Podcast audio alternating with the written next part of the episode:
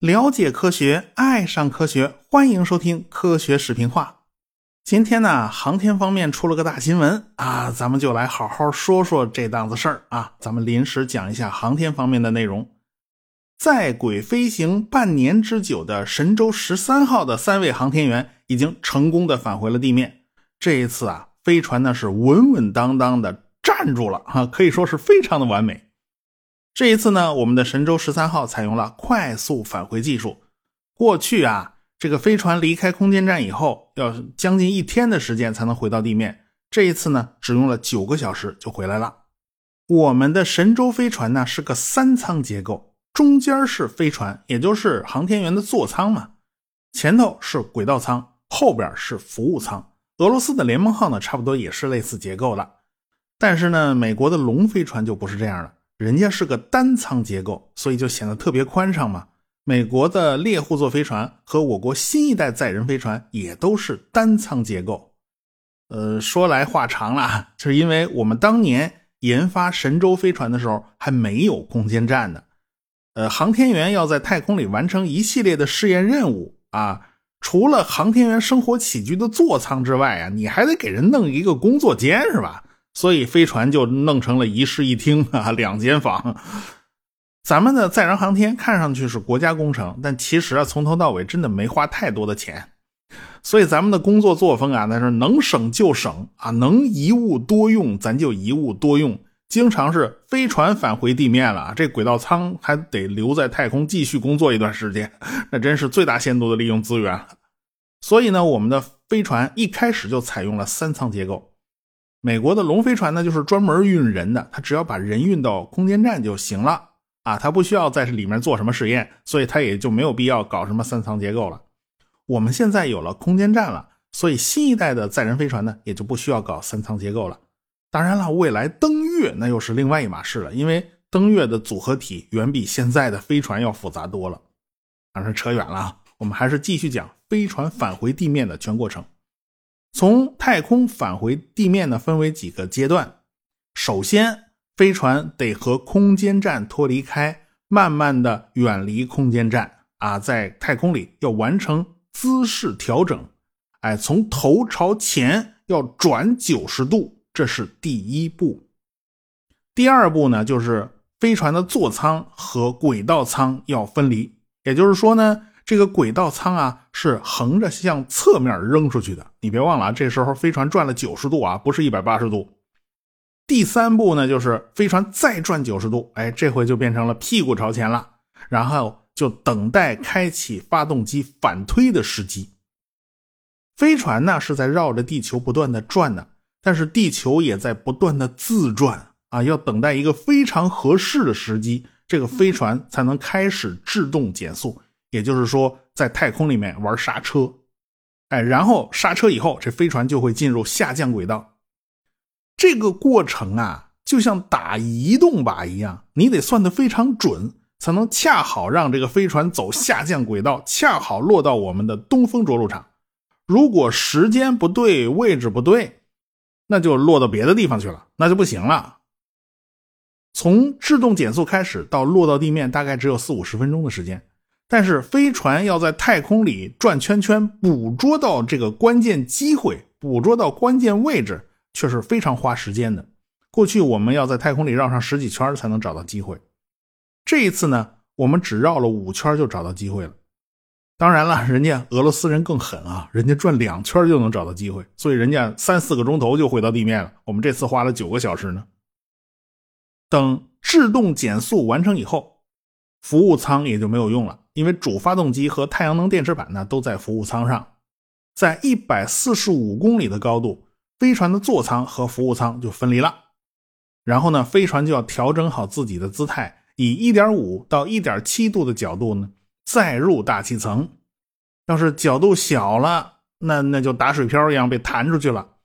啊，要是角度大了，那就是过快扎向地面，会摔得很惨。总之。这个时候的飞船呢是具有重力势能，它也有非常快的速度，所以它也有也有非常大的动能。总之，它拥有的总能量是非常大的。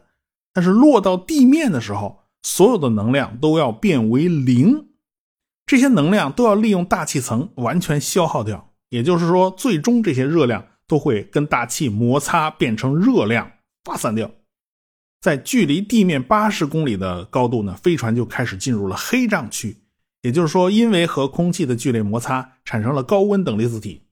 这些高温等离子体是能够吃掉无线电波的，所以这个时候飞船和外界的通讯也就完全断了。里边的人收不到外面的无线电信号，外面的人也收不到飞船发出的信号了。大概在距离地面四十公里高的地方，这个飞船的速度终于降下来了，和空气的摩擦也就没有那么剧烈了，也就不会产生什么高温等离子体了。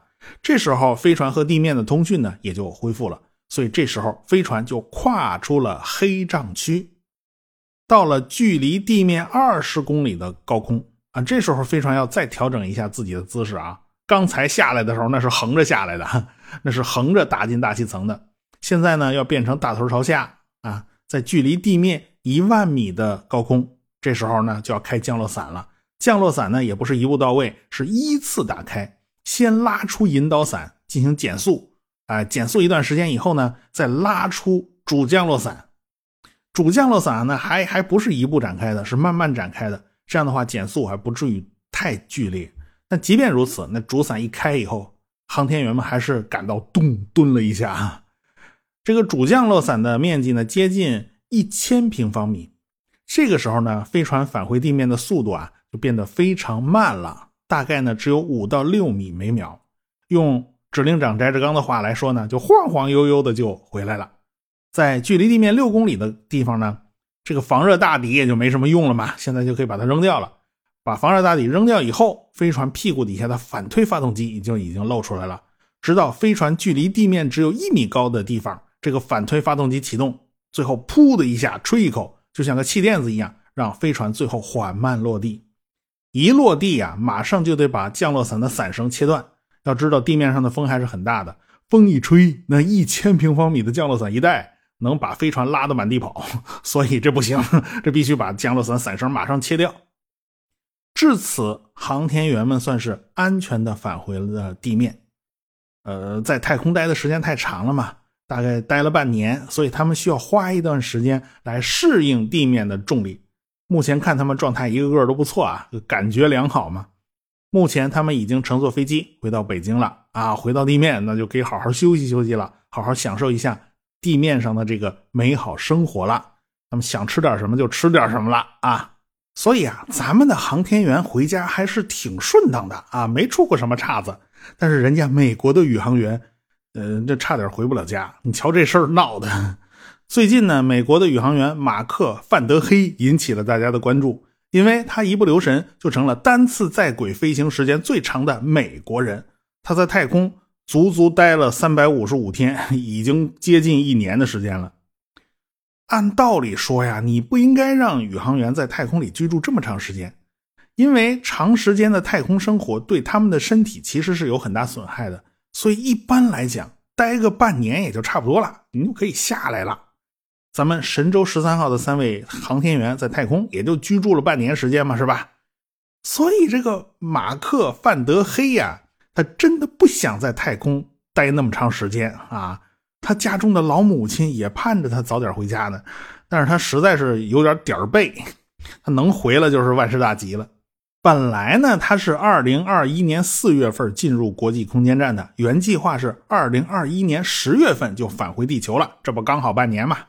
所以啊，这位马克·范德黑呢，就早也盼，晚也盼，就盼着下边来人替换他的工作。没想到这一次联盟号飞船来了啊，除了送上一位专业宇航员，还送来了一位电影导演和一位女明星，这刚好三个人把座全占了。这二位啊是要在太空里拍电影，电影的具体情节呢保密，咱们也不知道他们在上面拍了些什么故事。如果是正常的宇航员交接班那好办呢。上来的这一批在空间站里工作了，那马克·范德黑他们这一批呢，就可以乘坐联盟号飞船下去了。可这次就不行了，因为上来了一个女明星和一个导演，他们可不是来接班的呀，人家是上来体验生活的呀。你总不能让他俩在太空里住半年吧？所以过上几天，人家还要原路返回，也就是说，回地球的这艘飞船被他俩占去了两个座位，剩下的那一个座位你得留给俄国人呐，你不能让个美国人占了指令长的位置啊，对吧？所以呢，这个马克·范德黑就只能在太空里待着，回不去了。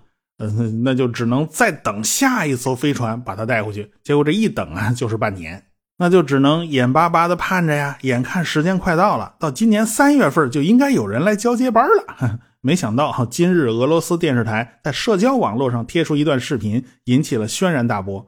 这段视频显然是用以前的素材混剪拼接成的，纯属是一段恶搞视频。但是这段恶搞视频着实着实把这个美国人吓得不轻。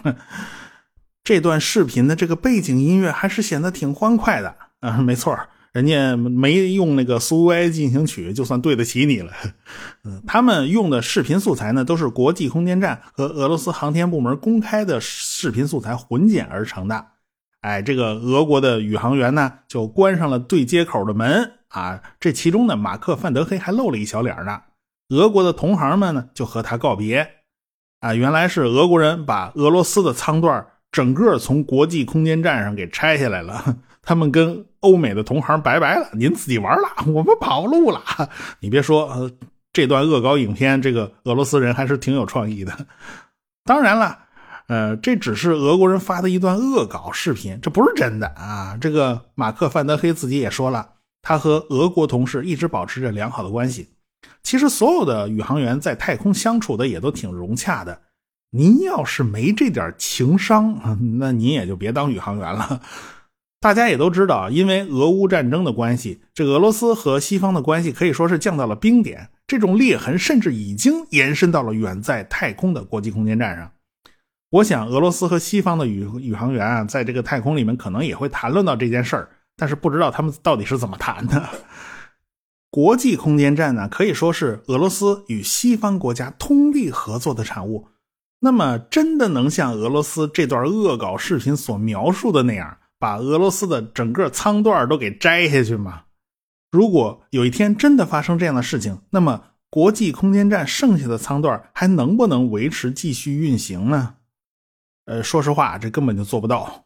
虽然国际空间站的各个舱段呢是模块化的，是逐渐拼装起来的。但是现在的国际空间站已经成了一个整体，不能这么随便乱拆啊！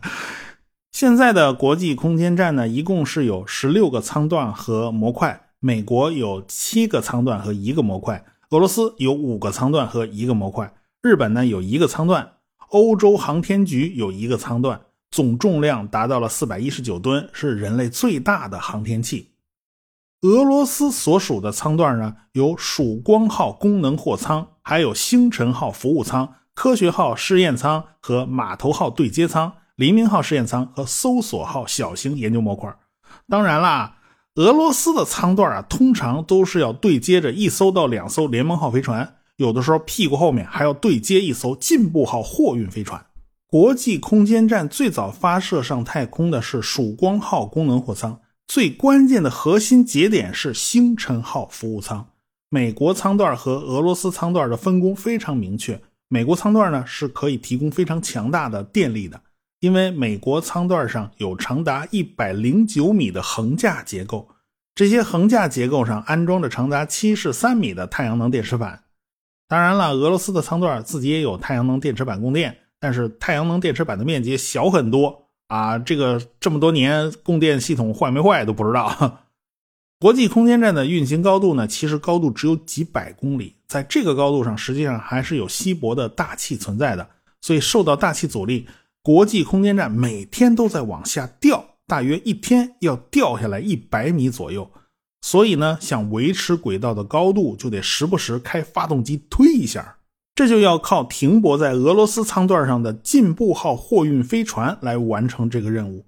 进步号货运飞船主发动机大概有三百多公斤的推力，而且进步号货运飞船也可以完成给国际空间站加油的任务。目前来讲，美国货运飞船是没有这些能力的。如果俄罗斯人真撤了，就会惹出一大堆麻烦。首先呢。美国人就必须把星辰号服务舱的这个功能给补上。想当年，苏联制造过一个和平号空间站，他们本来想发展下一代叫和平二号轨道空间站，可惜呵 呵苏联解体了。这个俄罗斯呢也没有钱，所以美国人呢就拉着俄罗斯参与到了国际空间站项目，就是怕俄罗斯的这些航天科学家全都散了啊跑了，这不行。所以这个星辰号服务舱实际上就是苏联和平二号轨道空间站的核心舱段，只不过当时俄罗斯没钱，这个舱段的制造经费是美国人出的。所以呢，由此大家也能看得出。在国际空间站，那真的是你中有我，我中有你，这叫打断骨头连着筋。这个产权还不好说。这块儿想当初，美国人实际上制造过一个临时替代星辰号服务舱的模块，因为当时啊，美国人担心这个星辰号服务舱的制造进度赶不上。但是呢，这个临时模块一直摆在地上啊，已经摆了这么多年了，毕竟它没有用上，对吧？他不知道现在是是个什么情况。如果要把这个临时模块拿出来应付应付差事的话，这还是需要花很长时间来进行修理。况且，这个东西当初准备用航天飞机扛上太空啊，如今航天飞机早退役了，你拿什么火箭往上打呀？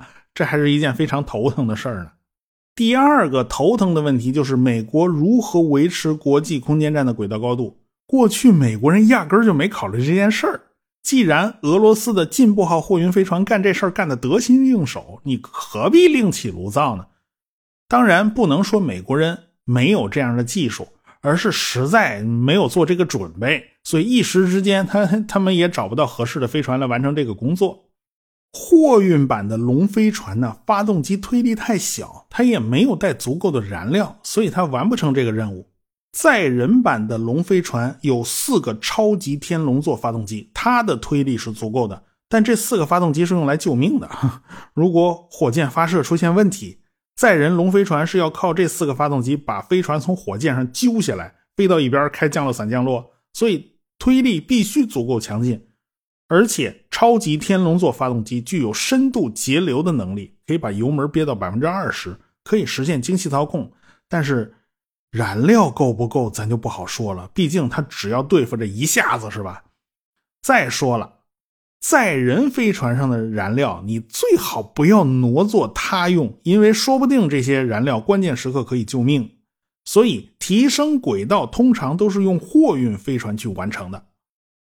目前看来，美国人手里能够完成这项工作的飞船，也只有天鹅座货运飞船能行。那理论上可行，但是美国人到目前为止还没有真正尝试过。他们打算在今年试一试。以美国为首的西方国家呢，对俄罗斯实行了非常严厉的制裁，所以俄罗斯也很不爽嘛。所以双方原本在航天领域内的合作基本上维持不下去了。所以俄罗斯航天系统的掌门人叫罗戈金啊，就说了，他们不再向美国火箭提供俄罗斯的发动机。罗格金还说了，要让美国人骑着扫帚飞，这是哈利波特。这是美国的宇宙神五号运载火箭用的是俄罗斯的 RD 幺八零发动机，发射天鹅座货运飞船用的金牛座运载火箭使用的是俄罗斯的 RD 幺八幺发动机。也就是说，美国人绕得开飞船，他绕不开火箭。对于这两种发动机呢，美国人手里还是有一些库存的，但是也不会太多了。由此可见呢，美国和俄罗斯在航天领域合作之深，现在闹掰了，其实对双方都是有损失的。但是啊，有一条咱们得说清楚，并不是说你飞船的推力足够就一定能完成轨道的提升和维持作用。不管是货运版的龙飞船也好，载人版的龙飞船也好，它们对接的位置都是有问题的。它们并不是对接在国际空间站的轴心上，而是对接在了侧面。如果您在这个位置开发动机反推的话，那么国际空间站就开始翻跟头了。说实话，如果没有俄罗斯舱段的话，美国那几个对接口没有一个是在国际空间站真正的重心轴线上，所以你只要敢开发动机，空间站一定开始打转转。好在呢，国际空间站的横架上有四个巨大的陀螺，这四个巨大的陀螺是来控制国际空间站角度的。用这四个陀螺是可以抵消一部分飞船发动机产生的偏转力矩。说实话啊，美国人其实并不缺乏相关的技术，但是，一时之间要想领着欧洲和日本这些小伙伴把国际空间站独立的支撑下去，还是有一定难度的。关键是美国人值不值得这样做呢？美国人死撑活撑的国际空间站最多也就是用到二零三零年，那都顶天了啊！再说这么做根本就不划算嘛。反倒是俄罗斯人，他们总是想把自己那个舱段啊拆下去，独立组成一个小型的空间站。毕竟俄罗斯人经费有限，又不想失去自己航天大国的地位，他们也只能这么做。总之呢，这个国际空间站已经撑不了多长时间了。特别是在美国和俄罗斯的矛盾加剧啊，这个又加速了这个进程。在未来很长一段时间内，在近地轨道上。可能也只有我们的天宫空间站在那儿不断的绕圈圈了。好，就说这么多，我们下次再说。科学声音。